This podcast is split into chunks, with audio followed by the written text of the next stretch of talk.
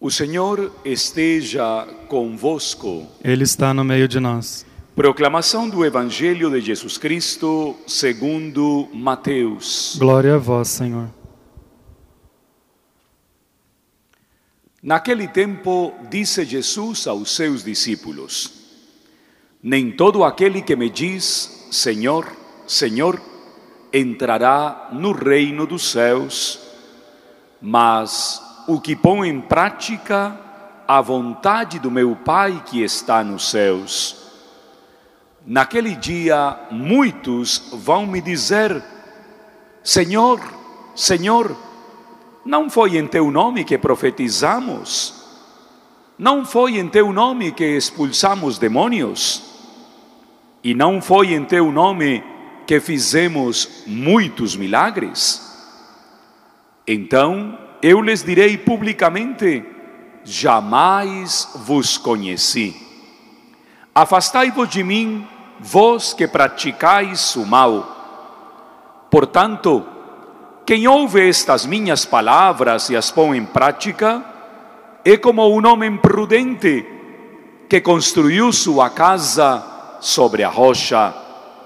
Caiu a chuva, vieram as enchentes, os ventos deram contra a casa, mas a casa não caiu, porque estava construída sobre a rocha.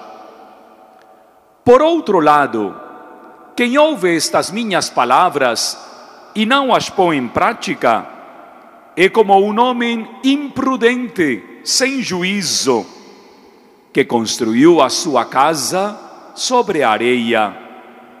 Caiu a chuva, vieram as enchentes, os ventos sopraram e deram contra a casa, e a casa caiu, e a sua ruína foi completa. Quando Jesus acabou de dizer estas palavras, as multidões ficaram admiradas com seu ensinamento.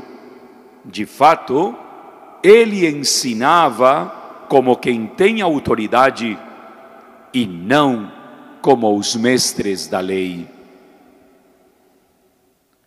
Palavra da salvação. Glória a vós, Senhor. Dois anos atrás, todos nós ouvimos a voz de Lady Gaga e de este grande diretor Bradley Cooper cantando Shallow. Shallow é uma expressão inglesa muito particular. De fato, o mundo se emocionou com esta música. Shallow é raso, superfície, mais do que superficial. E neste filme, Nasce uma Estrela, a proposta era tirar do superficial para uma superfície mais sólida. Na vida, o superficial toma conta imprescindivelmente dos superficiais. Começando por mim, muitas das nossas atitudes diárias estão única e exclusivamente pautadas por situações superficiais. Somos amigos da fachada, somos amigo do pó de arroz, somos amigo da última grife, somos amigos do último modelo de carro, tudo superficial.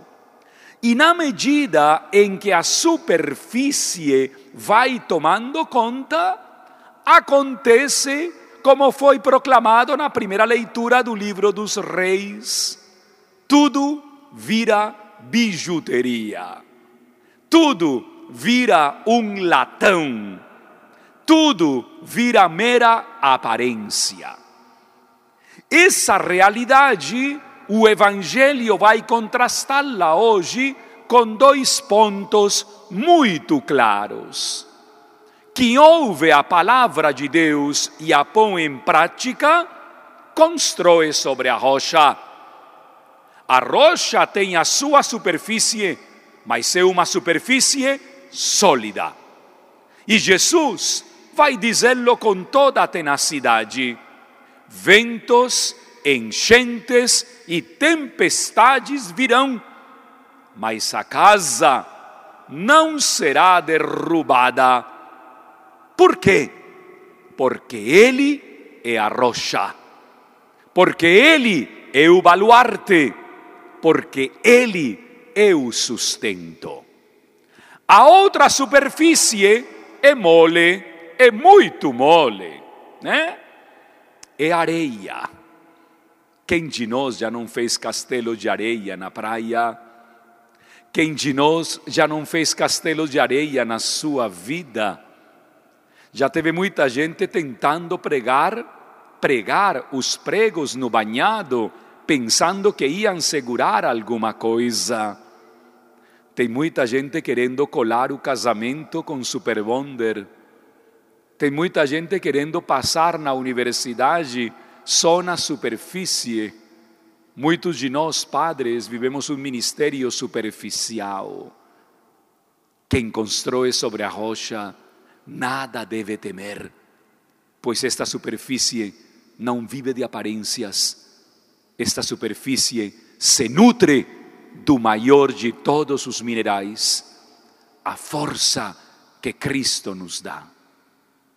Amém.